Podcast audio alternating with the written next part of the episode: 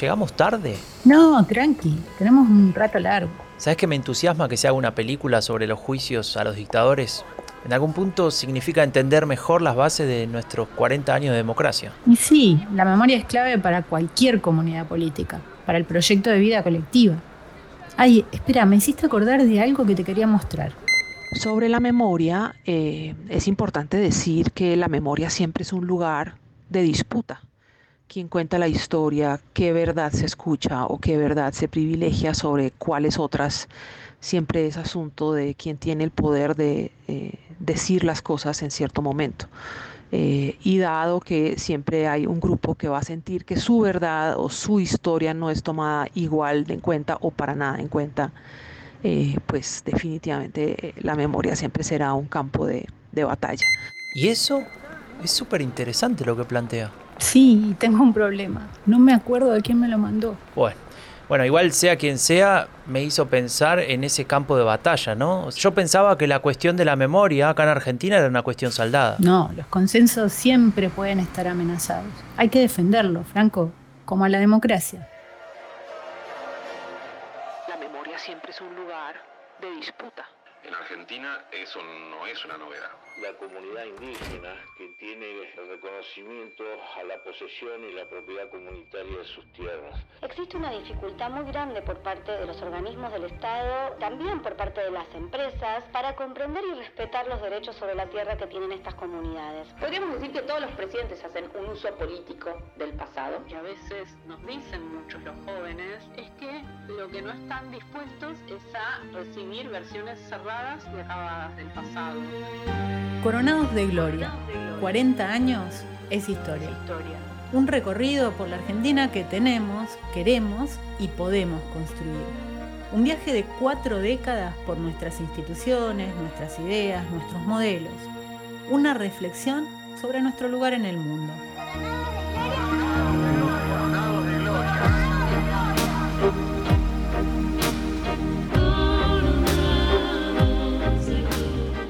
Coronados de Gloria, un proyecto de la Cátedra Abierta Democracia y Parlamento Futuro de la Cámara de Diputados y el Ministerio de Educación de la Nación Argentina. Conducen Janina Welp y Franco de Ledone. Una producción de Rombo Podcast. Hoy presentamos ¿Qué hacemos con la memoria histórica?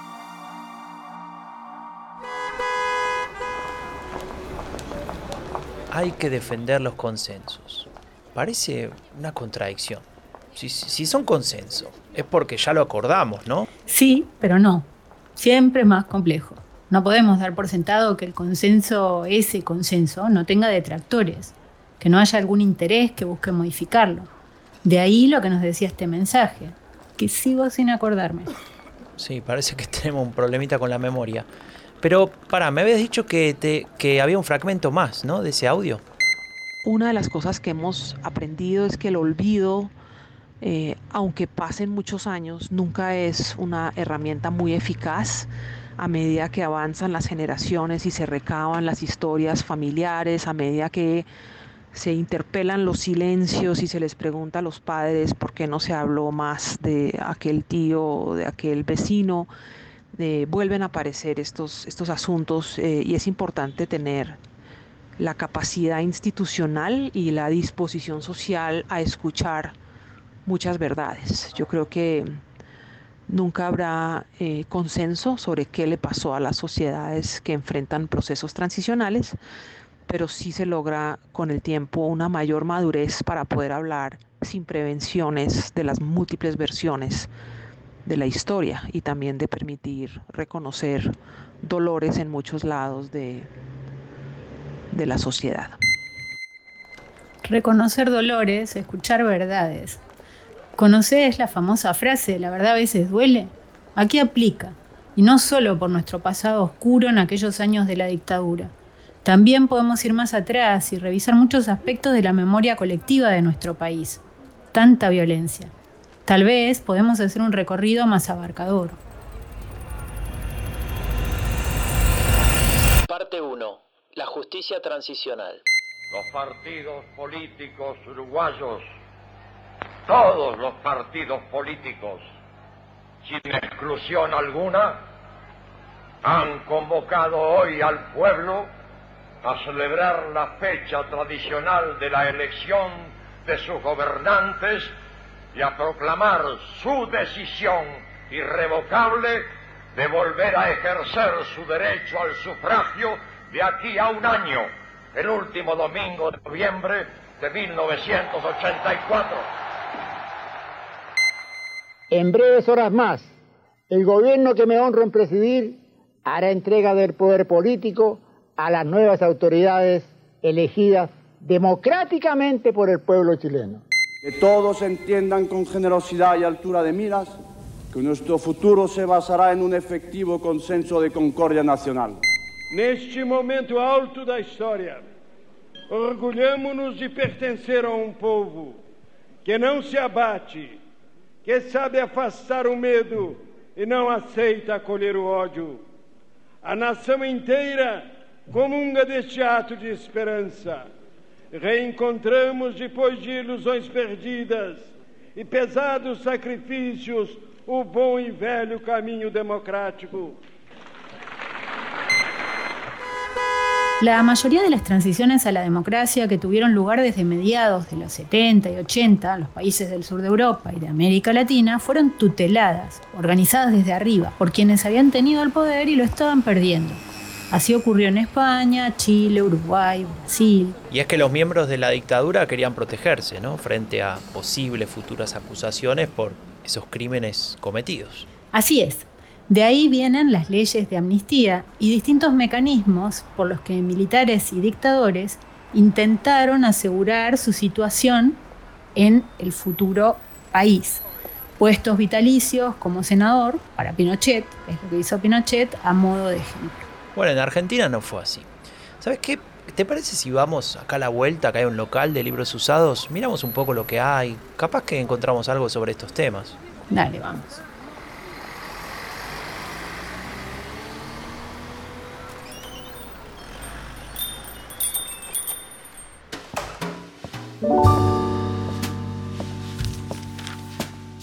Ah, mira, justo. La transición en Argentina. Uno, dos, tres, cuatro acá en este estante hay como 20 o 30 libros del tema. Es que es lógico, Argentina hace otro tipo de transición, muy diferente al resto de la región. La dictadura de 1976 no solo fue horrenda por los crímenes cometidos, sino que ni siquiera cumplió ninguno de sus objetivos. La economía era un desastre y el país seguía en convulsión. Y perder la guerra de Malvinas completó el cuadro, ¿no? No tenían mayor poder para negociar la transición. Por, por esa derrota, además, aún mucho más y empezaron a ocurrir cosas inesperadas, como que la Unión Cívica Radical ganara las elecciones. Raúl Alfonsín tenía el firme propósito de llevar a juicio a los militares. No era fácil, porque aunque los militares estaban desacreditados, tenían armas, tenían influencia. Lo hablamos, ¿no? En el primer episodio de la serie. Sí, y además, como en otros casos, los militares buscaron que cualquier disputa legal se resolviera dentro de la estructura militar. Ahí Alfonsín se apoyó en un grupo de juristas encabezado por Carlos Nino y en una sociedad civil que se había movilizado ante el horror. De ahí viene, por un lado, la construcción de un marco jurídico que permita los juicios a las juntas, algo inédito, y por otro, el apoyo en las organizaciones de la sociedad civil que venían trabajando por la verdad y la justicia, que dio forma luego a la CONADEP, la Comisión Nacional sobre la Desaparición de Personas. Sin perder ni un minuto. Ah, mira, justo, acá está el Nunca Más. Ese es el libro de la CONADEP, ¿no? A ver, la CONADEP fue creada el 15 de diciembre de 1983. La presidía el escritor Ernesto Sábato y, y sí, este libro en realidad es el informe final, ¿no? Que produjo este, esta comisión. De hecho fue usado como prueba, ¿no? En el juicio a las juntas. Así es, y volviendo a Alfonsín, él había asumido el 10 de diciembre y su prioridad estaba clara lo decía Juan Carlos Torre en el primer episodio. Restablecer la institucionalidad y ordenar la economía. Lo primero lo logró y lo segundo no. Pero no me quiero ir del tema anterior. Esos juicios que hablábamos antes fueron únicos y por mucho tiempo se pensó que cerraron para siempre una etapa. Pero ahora la discusión vuelve a abrirse, porque como decíamos al inicio, la memoria es un campo de debate. Me acordé. Angélica Redberg. ¿Quién? ¿La de la frase del inicio sobre memoria colectiva? Exacto. Ella trabaja sobre conflictos violentos, aunque en otro contexto. Es profesora titular del Departamento de Ciencia Política de la Universidad de los Andes, en Colombia. Y hay algo que me llamó mucho la atención. Desde 2022 es miembro del Comité de Seguimiento a las Recomendaciones de la Comisión de la Verdad en el país, en Colombia. Y entre otros, también es codirectora del Gender Justice and Security Hub de London School of Economics. Es importante pensar en la justicia como un tema que no es estático, que es dinámico y frente al cual las sociedades cambian de opinión y de disposición a través del tiempo. En ese sentido, entender lo que esperan y lo que quieren diferentes generaciones eh, golpeadas más o menos por diferentes formas de violencia es importante porque nos muestra que a través del tiempo pueden cambiar la tolerancia frente a las violaciones o por el contrario la exigencia de que los responsables rindan cuentas. Eh, pesa diferente la necesidad de memoria y verdad en ciertas sociedades o en ciertos momentos de las sociedades que en otras. Y en ese sentido eh, es importante tomar esta pregunta por la justicia transicional como un proceso de larga duración, con altibajos y retrocesos, también con puntos importantes de avance eh, y que en muchas sociedades se parece por cuanto genera eh, momentos tensos entre grupos que persiguen objetivos diferentes frente a cuánta memoria hay que hacer, a quienes hay que pedirles responsabilidad, cómo se deben atender a las víctimas. Janina, ni que estuviera guionado, mira este libro. Justicia transicional. Es que este tema es clave. Redberg me contaba sobre los principales retos de esta justicia. Los principales retos de la justicia transicional quizás eh, son varios. En primer lugar está justamente el adjetivo de transicional, es decir, la justicia transicional debe servir de puente entre un momento y otro con el propósito de permitir a las sociedades confrontar su pasado, pero al mismo tiempo cerrar heridas, haciendo memoria. Eso es muy difícil. Hay, hay sociedades que han optado por el silencio porque a veces hacer verdad y memoria abre nuevas heridas y hay eh, algunos grupos sociales que prefieren más bien mirar hacia adelante, pensar en, en dejar atrás el pasado y eso les ha funcionado. Lo pongo en pausa, Franco. Eso me recuerda al caso uruguayo. Solo por ilustrar lo que dice Angélica, allí se votó dos veces por derogar la ley de caducidad, en, en, dos plebiscitos, en 1989 y en 2009. En los dos, el resultado fue el mismo, mantener la ley de impunidad como se la suele denominar pero también hay otras en las cuales una y otra vez vuelven los fantasmas del pasado y exigen que se haga memoria, que se recuerde la verdad, que se, que se escriba la historia de algunos que se sienten callados. Me vas a disculpar, Franco, pero debo hacer otra mención importante. Se trata de los juicios en Guatemala al ex jefe del Estado, Efraín Ríos Montt, y la cúpula que lo acompañaba. Una comisión de verdad respaldada por la ONU, pero impulsada sobre todo por mujeres indígenas y campesinas, logró que se juzgue los crímenes de lesa humanidad de ese gobierno. Según los datos recabados, entre 1960 y 1996, 200.000 personas fueron asesinadas o desaparecidas. Es una verdadera crónica del horror. En su mayoría, estas personas eran de origen maya. Al mismo tiempo, y eso es quizás un último reto, eh, la justicia transicional es un proceso político, es decir, está en juego el poder de alguien de contar la historia, está en juego el poder de quienes dicen que es justo y que no, eh, está en juego también el poder de quienes definen responsabilidades y cómo castigarlas y en ese sentido siempre va a haber controversias y, dilemas en torno a cómo diseñar una justicia transicional que genere el máximo bien social contar la historia, así, con mayúscula. ¿Sabes qué? Dicho en estos términos, parece un superpoder. Igualmente hay que matizar. Es indudable que la historia se escribe con minúscula y admitiendo en alguna medida el plural o distintas versiones sobre los mismos eventos. Pero eso no quiere decir que cualquier interpretación sea válida o que se apoye en datos y argumentos. Y esto tiene un rol muy importante en la construcción de nuestra identidad colectiva. Pero ¿cuál es ese rol? Justamente sobre esto hablé ayer con Sergio Morresi y le pregunté sobre la cuestión de la identidad. Yo diría que todas las naciones construyen su identidad en base a su historia, pero también a sus memorias. Y que en muchos lugares se establecen controversias tanto sobre la historia como sobre la memoria. En Argentina eso no es una novedad. Por cierto, Janina, eh, Morresi es el politólogo que también investiga en el CONICET, ¿no? Sí, también está en la Universidad Nacional del Litoral. Desde hace décadas que tenemos, además de lo que podríamos llamar una historia oficial tradicional, una visión revisionista que en las últimas décadas se fue institucionalizando, oficializando, incluso en entes estatales o en la manualística escolar. Al mismo tiempo, en las últimas décadas también construimos un consenso bastante amplio sobre la memoria del pasado reciente. Pero incluso cuando ese consenso era amplio, también sabíamos que ese ejercicio memorial siempre podía ser cuestionado, porque la apertura, la transformación, incluso el resurgimiento de perspectivas que parecían relegadas, son parte de la naturaleza de la memoria. Es justamente por eso que la memoria en un sentido o en otro siempre se ejerce de modo cotidiano, constante, eh, en un presente eterno. Ahora, yo diría que las polémicas sobre memorias, lo mismo que las controversias históricas, no son una particularidad argentina ni una novedad de, este momento. Se dan en muchas naciones y refieren a un trabajo constante de construcción identitaria que es compartida. O, o para decirlo de otro modo, los disensos en la historia y sobre la memoria no implican necesariamente que se pierda la identidad común, sino que más bien eh, son movimientos que orientan la tendencia de eso que es compartido.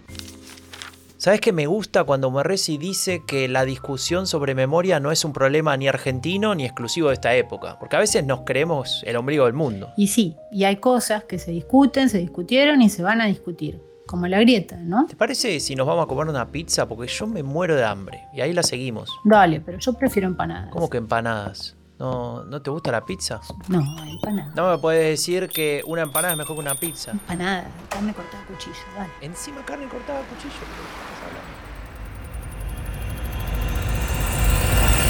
Parte 2. ¿La historia desde la grieta o la grieta en la historia?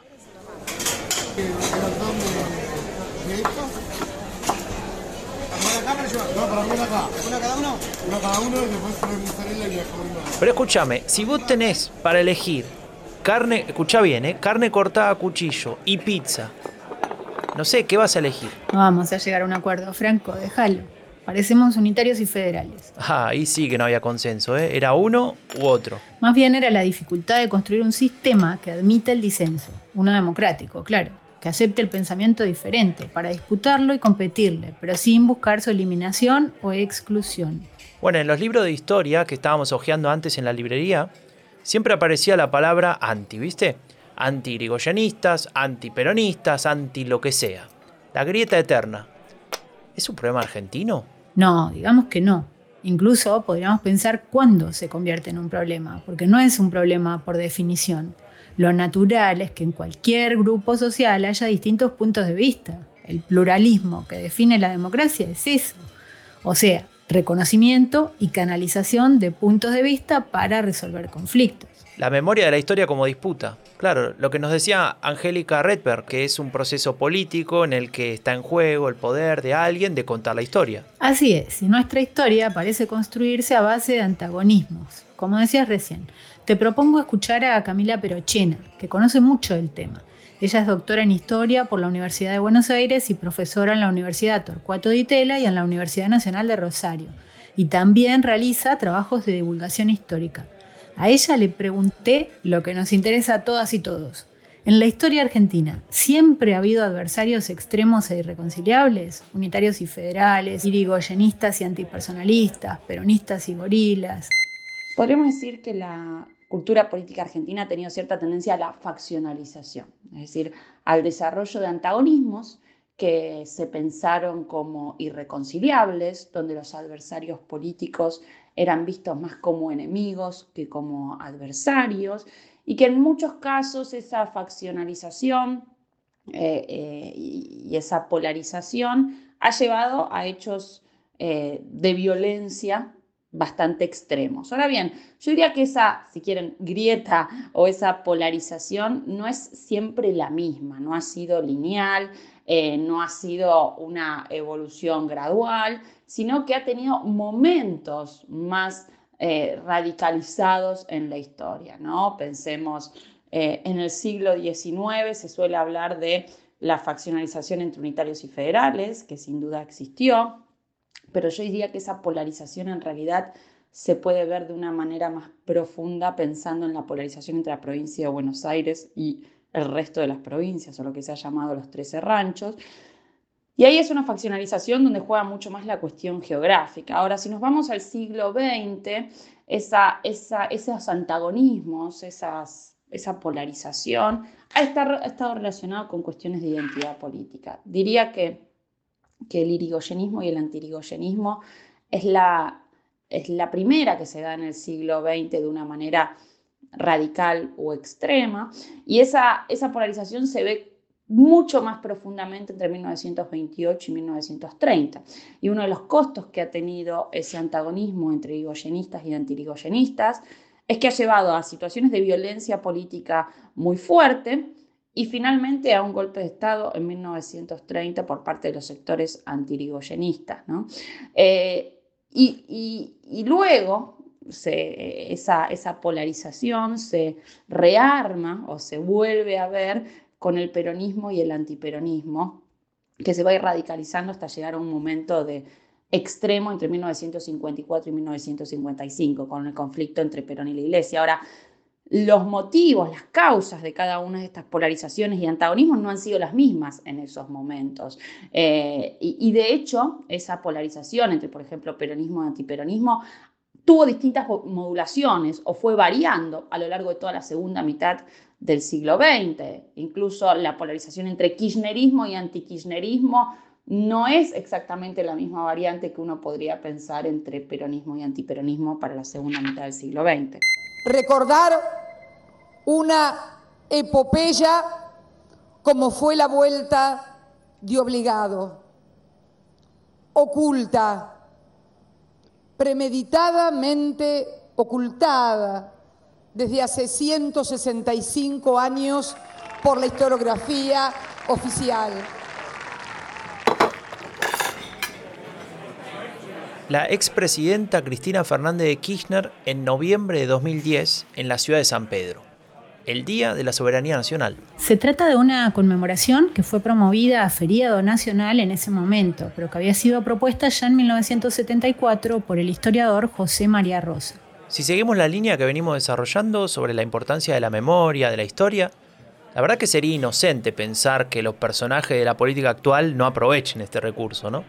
Yo quiero saludar desde aquí a los más de 40 millones de compatriotas y convocarlos a nuevas gestas, que no va a ser necesario emplazar cadenas en el río ni cañones será necesario despojar nuestras cabezas de las cadenas culturales que durante tanto tiempo nos han metido. Son más fuertes, más invisibles, más dañinas, más profundas que los cañonazos, porque muchas veces nos hacen ver las cosas no con el cristal de la patria, sino con el cristal de los intereses de otros. En aquel acto de San Pedro, Cristina Fernández de Kirchner se apoyaba en la vuelta de obligado como metáfora de la tensión política de aquel momento que estaba asignada por una profunda polarización. Podríamos decir que todos los presidentes hacen un uso político del pasado. Hay presidentes que lo hhacen con mayor intensidad que otros y hay presidentes que lo hacen con distintas formas o distintos objetivos. ¿no? Si si tenemos que, mirar los presidentes posteriores a 1983, yo haría una suerte de clasificación. ¿no? Eh, por un lado está Alfonsín. Alfonsín es el primero que tuvo que lidiar con el pasado reciente traumático. Y en Alfonsín lo que vamos a tener es, por un lado, una voluntad de hacer memoria, de recordar, de búsqueda de la verdad en relación con el pasado reciente, pero también un intento de establecer una ruptura con el pasado reciente dictatorial, pero también con la larga historia del siglo XX argentino y con esa faccionalización o esa cultura política facciosa que caracterizó al siglo XX argentino. Entonces hay ahí una idea un poco consensualista o un régimen memorial que podríamos llamar consensualista en comparación con usos políticos del pasado anteriores. En Menem también tenemos como, como hecho central en el uso político que hizo, hizo del pasado la idea de reconciliación, la idea de consensos.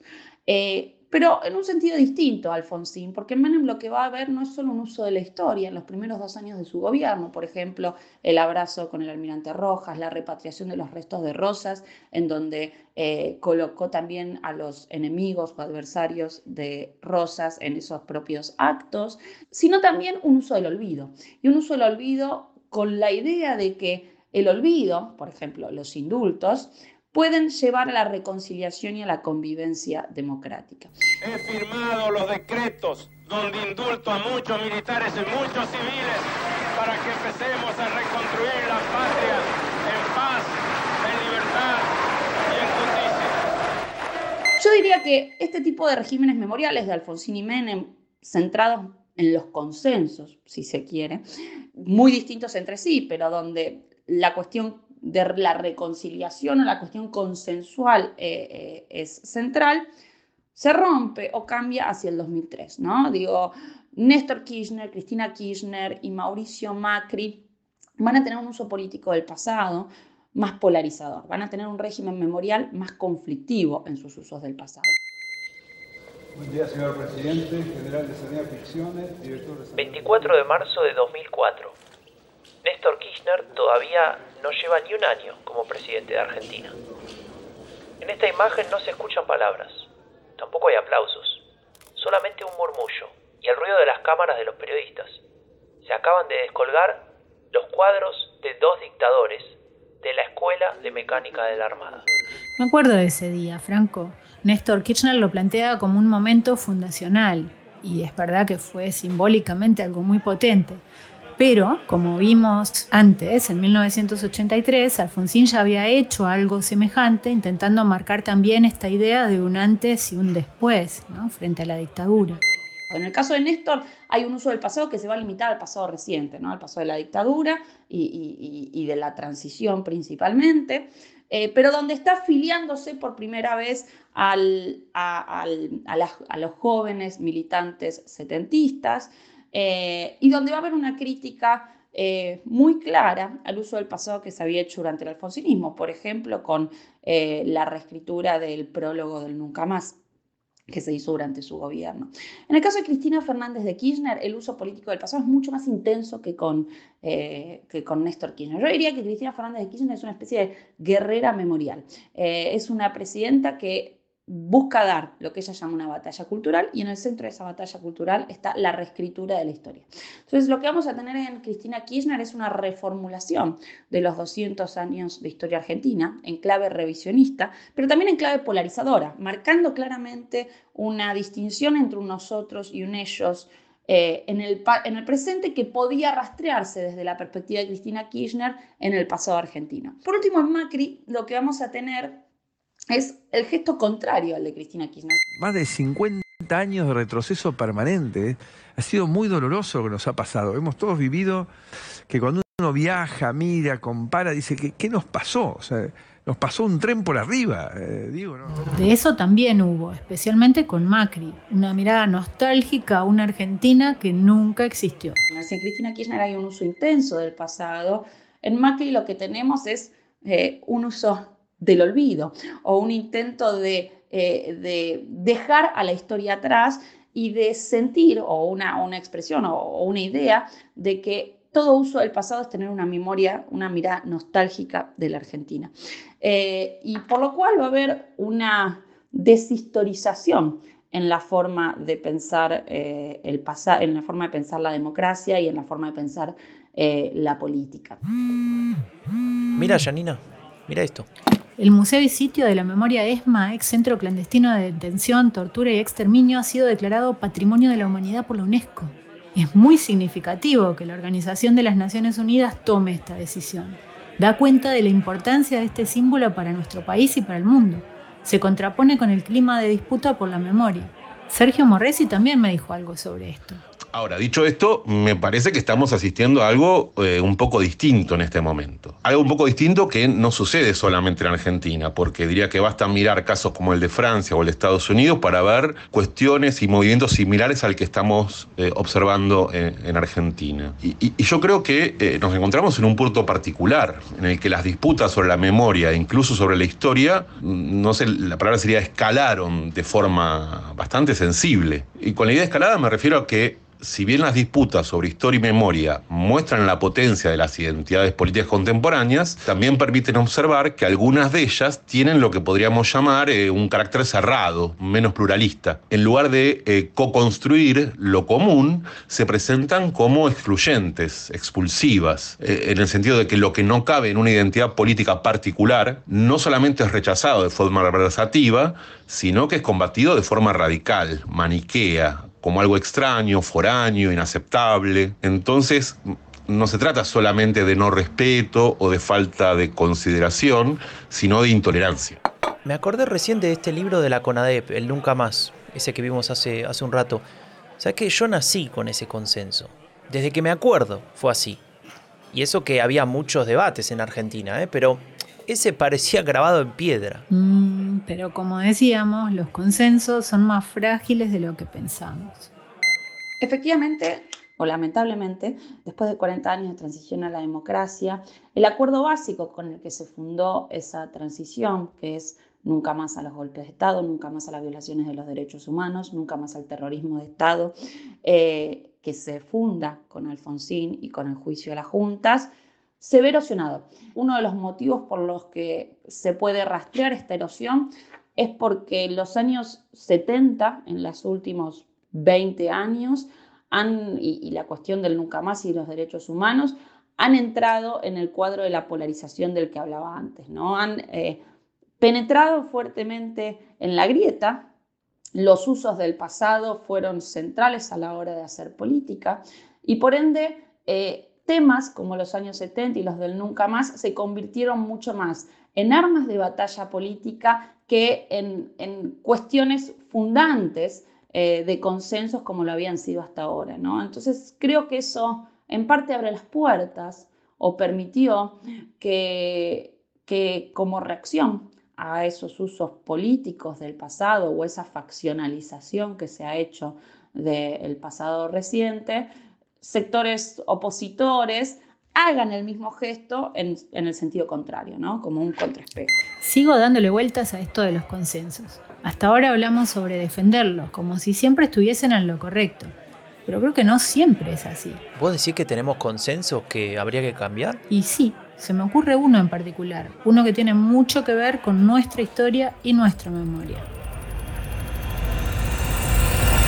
Parte 3. El lugar de las comunidades originarias. Vamos a pedir simplemente goles. Aquí en Chaco terminaba rechazando ¿Qué pasó? ¿Qué es eso?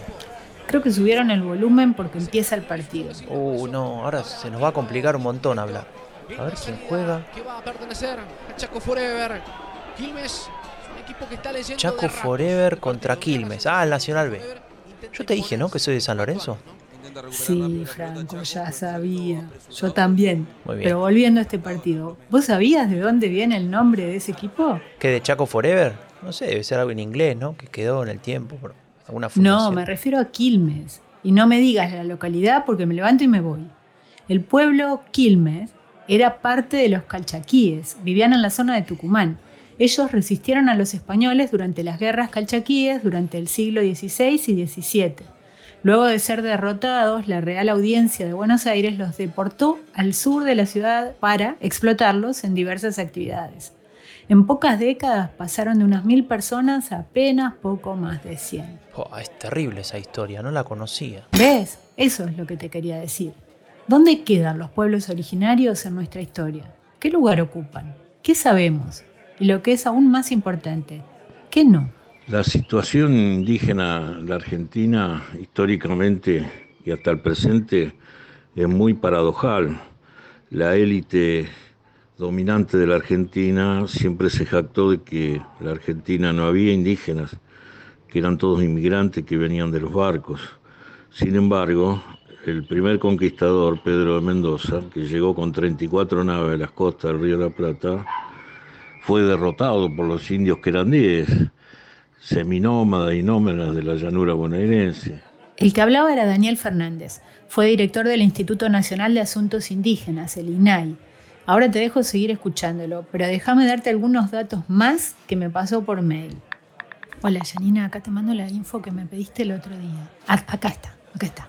¿Sabías que en Argentina hay en la actualidad unas 39 comunidades originarias registradas, o sea, con personería jurídica? Se hablan unas 17 lenguas y las habitan alrededor de 700.000 personas. El wichí y el cuom son los dos más hablados, pero no son los únicos. A lo largo del país se pueden identificar otras lenguas que, dependiendo de la zona, también son predominantes. En las provincias del nordeste argentino es donde más se utilizan. Y ahora sí, volviendo a la entrevista con Daniel Fernández, él nos da más datos interesantes. Hoy la población que se autorreconoce indígena en la Argentina eh, abarca al 2,5% de su población total, es decir, son alrededor de un millón de habitantes argentinos que se reconocen en esta situación de descendencia indígena de primera generación. Esto también explica que la necesidad de una organización nacional indígena que aglutine a las numerosas comunidades y pueblos eh, sea de dificultosa realización. Entonces las comunidades tienen como primer reivindicación, la más importante, la tierra. Esas tierras que eran marginales se han convertido en tierras eh, con riqueza mineral, que antes era difícil de explorar y ahora con nuevas tecnologías así lo es, y ha habido implantación de cultivos extensivos como la soja, que desplazó la ganadería, y la ganadería a su vez trajo como consecuencia un tercer anillo de tierras que eran áridas y se están tratando de convertir en tierras aptas para la cría de ganado. Esto hizo de que las tierras donde viven las comunidades se valorizaran y fueran apetecidas eh, por aquellos grupos de poder, sobre todo provinciales, que buscaron desalojarlos. Hay una fuerte tensión en ese sentido. A ver, pásame el teléfono. ¿Puedo ver ese mapa? ¿Ese que te mandó en el mail? Sí, está buenísimo, ¿no? Fíjate acá, con este otro. El primer mapa muestra la ubicación actual de las comunidades y en este otro vemos la zona con recursos naturales de gran valor. Pero se superponen. O sea, esto me imagino que genera un montón de conflictos, ¿no? Desde ya. Cuando vi esos mapas ya suponía que me lo ibas a preguntar. Entonces llamé directamente a Débora Praguier, que es socióloga, profesora en la Escuela de Política y Gobierno de la Universidad de San Martín, e integrante del Foro Interuniversitario de Especialistas en Litio. ¿Y qué te contó? Si bien el discurso homogéneo respecto de los pueblos indígenas fue y es necesario en aras de construir nuevos institutos jurídicos, las distintas comunidades son heterogéneas y las situaciones en las que se aplican estos instrumentos también son diversas. ¿no? Ahora bien, en términos generales, eh, cuando se trata de la explotación de lo que se llaman recursos naturales en territorios de comunidades indígenas, existe una dificultad muy grande por parte de los organismos del Estado eh, y también por parte de las empresas para comprender y respetar los derechos sobre la tierra que tienen estas comunidades. La Constitución es clara en esto, ¿no? Eh, reconocer la posesión y propiedad comunitaria de la tierra que tradicionalmente ocupan y asegurar su participación en la gestión referida a eh, sus recursos naturales y a los demás intereses que los afectan. También el convenio 169 de la OIT aporta la necesidad de garantizar la consulta previa libre e informada cada vez que se proyecten acciones sobre el territorio o que puedan comprometer la vida comunitaria. Todos estos eh, derechos no están garantizados, es decir, la consulta previa libre e informada no se aplica. Eventualmente se realiza algún tipo de participación, muchas veces se trata de la presentación no vinculante de un informe de impacto ambiental ante las comunidades. Y estos eh, institutos o instituciones creados, digamos, a, fin de participar a las comunidades no tienen para nada las características internacionales necesarias de una consulta previa, libre e informada. Y sobre todo, estas formas de participación no garantizan el derecho a decir no por estas comunidades. Por ejemplo, para el caso de la minería de litio, las comunidades de Salinas Grandes desde el año 2010 demandan por la consulta previa libre e informada y, constituye, y constituyeron un colectivo que se llama la Mesa de Comunidades de Salinas Grandes y Guayatayoc y vienen sosteniendo mediante distintas acciones, presentaciones judiciales, apariciones públicas, cortes de rutas informativos, esta demanda. Imagino que esos reclamos necesitan de una capacidad de organización más potente, ¿no? que les permita ser escuchados. Eso es lo que nos explica Pragier. Y por otro lado, tenemos, como, como habíamos comentado antes, el, el caso de Salinas Grandes, donde lo que esas comunidades están demandando es, como les decía, la consulta previa libre informada. Y si uno presta atención a los carteles que aparecen, por ejemplo, en la ruta, en los, estos cortes informativos que estas comunidades realizan, vamos a ver esos carteles que dicen nosotros no comemos batería o la minería del litio igual minería del agua. En todo caso, lo que acá se está demandando tiene que ver con la posibilidad de estas comunidades de desarrollar sus modos de vida tradicionales. Podríamos decir entonces que el Estado argentino tiene un desafío muy grande o presenta un desafío muy grande la política respecto de las comunidades indígenas, dada la preeminencia histórica de políticas de negación junto con políticas integracionistas. Sí, Débora resalta esta idea del, negacionismo, ¿no? de ser completamente indiferentes o intentar asimilar por las peores vías a estas comunidades. Sin embargo, también ella nos señalaba que con el tránsito a la democracia esto va a cambiar mucho y con el paso del tiempo va a haber nuevos instrumentos que implican ciertas formas de reconocimiento. Progresivamente comienzan a incorporarse a la agenda del Estado y al diseño de algunas políticas públicas cuestiones tales como la titulación de la tierra, el derecho comunitario, la autonomía, la especificidad de la concepción del territorio indígena. Por supuesto que este proceso tiene em, un hito clave en la reforma constitucional de 1994. Entonces, el artículo 75, inciso 17 de la Constitución reformada en 1994 y sus normas conexas pasan a funcionar como la columna vertebral de la normativa indígena. Imagínate que estamos en el noroeste del país, sobrevolando el territorio de los humedales de la Puna, lagos, lagunas, salares, imponente. Los humedales de la Puna son la base del ecosistema en esta región. Acá encontramos la mayor biodiversidad de la región y además son los principales reguladores hídricos. Y acá es donde la explotación del litio pasa a convertirse en un factor de conflicto. Por un lado, por lo que decíamos antes en relación a las comunidades que allí residen, pero por otro, porque entra en juego el daño al medio ambiente y también una oportunidad económica de alto calado. La tensión entre ambientalismo y desarrollo, que podría ser productiva para pensar el mundo en el pasado, creo que ya va perdiendo cierto sentido en un mundo, en un mundo en el que la crisis ambiental es insoslayable, ¿no? ¿Cuáles son las formas que toma el desarrollo hoy o qué significa desarrollo hoy, ¿no? Si pensamos en una discusión muy actual en la Argentina que tiene que ver con la importancia del litio como oportunidad económica, al mismo tiempo que como solución ambiental, es decir, Parte de la justificación de la explotación del litio tiene que ver con la posibilidad de construir la transición energética. Ahí el problema es que no se están discutiendo elementos claves de nuestras formas de producción y de consumo. No parece viable pensar la transición energética con los mismos registros con los que históricamente se han explotado los bienes comunes. Entonces, la transición energética no debería ser simplemente cambiar un recurso por otro, sino la transformación de los modos de producir y consumir. Y en este sentido es importante habilitar discusiones respecto a cuánto extraer y para qué extraer.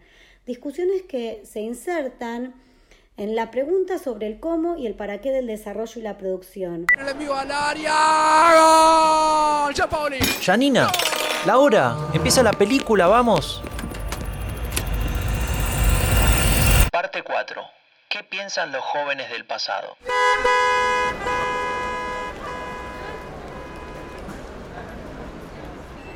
Ay, Franco, yo creo que la importancia de estos juicios es mucho más grande de lo que creemos.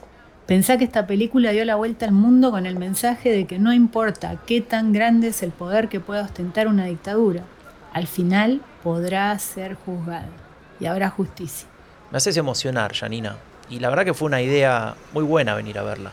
Y lo que sería también una buena idea es que se vea en todos lados, ¿no? Me refiero a escuelas, clubes, que llegue a los jóvenes. Coincido. Creo que como a cualquier película, libro, adaptación de una historia real, se le pueden hacer críticas o enmiendas, pero lo importante es que no olvidemos esta historia. ¿Sabes qué me pregunto cuán presente tienen esta historia las generaciones más jóvenes, las de hoy en día? Tal vez Marina Larrondo, doctora en ciencias sociales e investigadora del CONICET, nos pueda dar una mano con esta cuestión.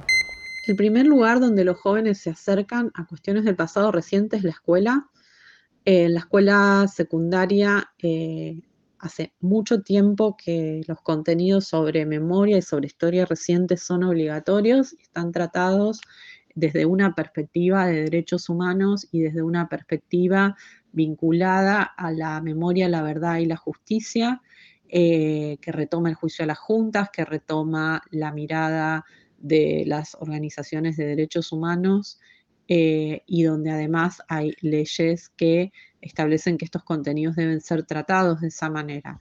No obstante lo cual, muchas veces eh, ante lo que, lo que la pregunta decía, que hoy en día hay muchos jóvenes eh, disputando o queriendo también hablar de la violencia de las organizaciones armadas de los 70 o poniendo sobre el tapete cuestiones que tienen que ver con la teoría de los dos demonios. Y por un lado, esto, bueno, tiene que ver con ciertos saberes que los jóvenes ya traían o de su casa o de, bueno, los candidatos eh, más de derecha que también están eh, de alguna manera consumiendo mucho los jóvenes, digo, consumiendo a, través de redes sociales, a través de influencers, pero que este debate de, ninguna manera es ajeno también al, al campo curricular. Y en esto es clave, y esto lo sé como docente, que hay un contenido que es muy difícil de enseñar, inclusive que circula, muchas veces erróneo, que es la, diferenciación entre violación de derechos humanos y delitos comunes. Esto, y lo, nuevamente reitero, lo digo como formadora de docentes, es un concepto que es muy difícil de formar, de entender, que en estos equívocos se aprovechan mucho las visiones de derecha para instaurar, por ejemplo, planes represivos y sobre eso es lo que trastabilla la, formación, la formación docente, no, trastabilla muchas veces la enseñanza, pero también trastabilla la formación eh, de una eh, conciencia ciudadana en un sentido más amplio. Entonces, tiene mucho que ver con esto y no es solo una cuestión de las juventudes. Vuelvo a pensar en cómo empezamos este episodio, hablando de Redberg, sobre construir la memoria colectiva. Sí, un campo de batalla. Imagínate que esa batalla se libra en cada sector de nuestra sociedad, incluyendo la juventud. Y se trata de un grupo que no tuvo los mismos inputs que nosotros, muy posiblemente. Tal cual, nosotros somos hijos de una generación que vivió la dictadura, la represión, las torturas, los desaparecidos. No, nosotros no lo vivimos en carne propia, o éramos muy chicos para recordarlo, pero el efecto se traslada. ¿Será que para los jóvenes actuales esto es muy diferente? Es muy difícil porque no hay los jóvenes, hay jóvenes, digamos, eh, los procesos de memoria no significan lo mismo para los jóvenes que son militantes de incluso dentro de sus identidades políticas, digamos, no es lo mismo, eh, obviamente, la memoria para un joven militante de izquierdas que para un joven libertario, eh, a lo que llama memoria hay una idea que a veces, eh, una idea que, bueno, que los jóvenes dicen, bueno, no me gusta volver siempre al pasado, escuchar siempre lo mismo, repetir lo mismo. Eso es una idea que uno a veces escucha entre las juventudes, pero en realidad lo que uno sabe, que a veces nos dicen muchos los jóvenes, eh, es que lo que no están dispuestos es a recibir versiones cerradas y acabadas del pasado. Eh, y que lo quieren discutir y que quieren eh, volver a, revisar ese pasado eh, y que no quieren profesores que les digan esto es así porque lo dijo tal y cual. Quieren argumentos, quieren confrontar, quieren discutir lo que uno cree que ya está discutido Y obviamente eh, eso sí tiene mucho que ver con los vínculos intergeneracionales. Cuando los jóvenes por ahí cuestionan la insistencia con ciertos temas, en realidad lo que están cuestionando son versiones ya cerradas de, por parte de los adultos. Digo, no solo tiene que ver con la cuestión de la dictadura, tiene que ver también con, eh, por ejemplo, con la guerra de Malvinas, tiene que ver también con, eh, si hablamos de pasado reciente, con la interpretación de los noventas. Entonces, a lo que nos estamos enfrentando como modos novedosos es a, una, de nuevo, una interpelación de los jóvenes hacia los adultos sobre cómo eh, pensar y resignificar este, este pasado reciente.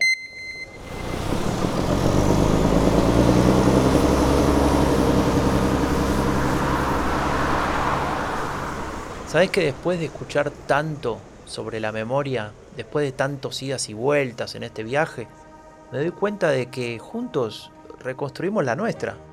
Quiero decir, la de nuestra Argentina. Sí, fue un viaje que para mí, más que recordar, me permitió ordenar ideas, repensar, reflexionar sobre lo que es realmente importante, sobre lo que hicimos bien, lo que hicimos mal y lo que vamos a hacer después. Me atrevo a ser moderadamente optimista. Y sí, porque para las utopías no estamos a los 40 años, ¿no? No, pero sí para entender los desafíos del futuro, para que la Argentina que reciban las próximas generaciones luego de cuatro décadas en democracia, sea una Argentina más pensada, con metas claras y reconociendo aquellos aspectos en los que podemos y debemos mejorar. ¿Y será que así podremos cantar con orgullo, coronados de gloria, vivamos?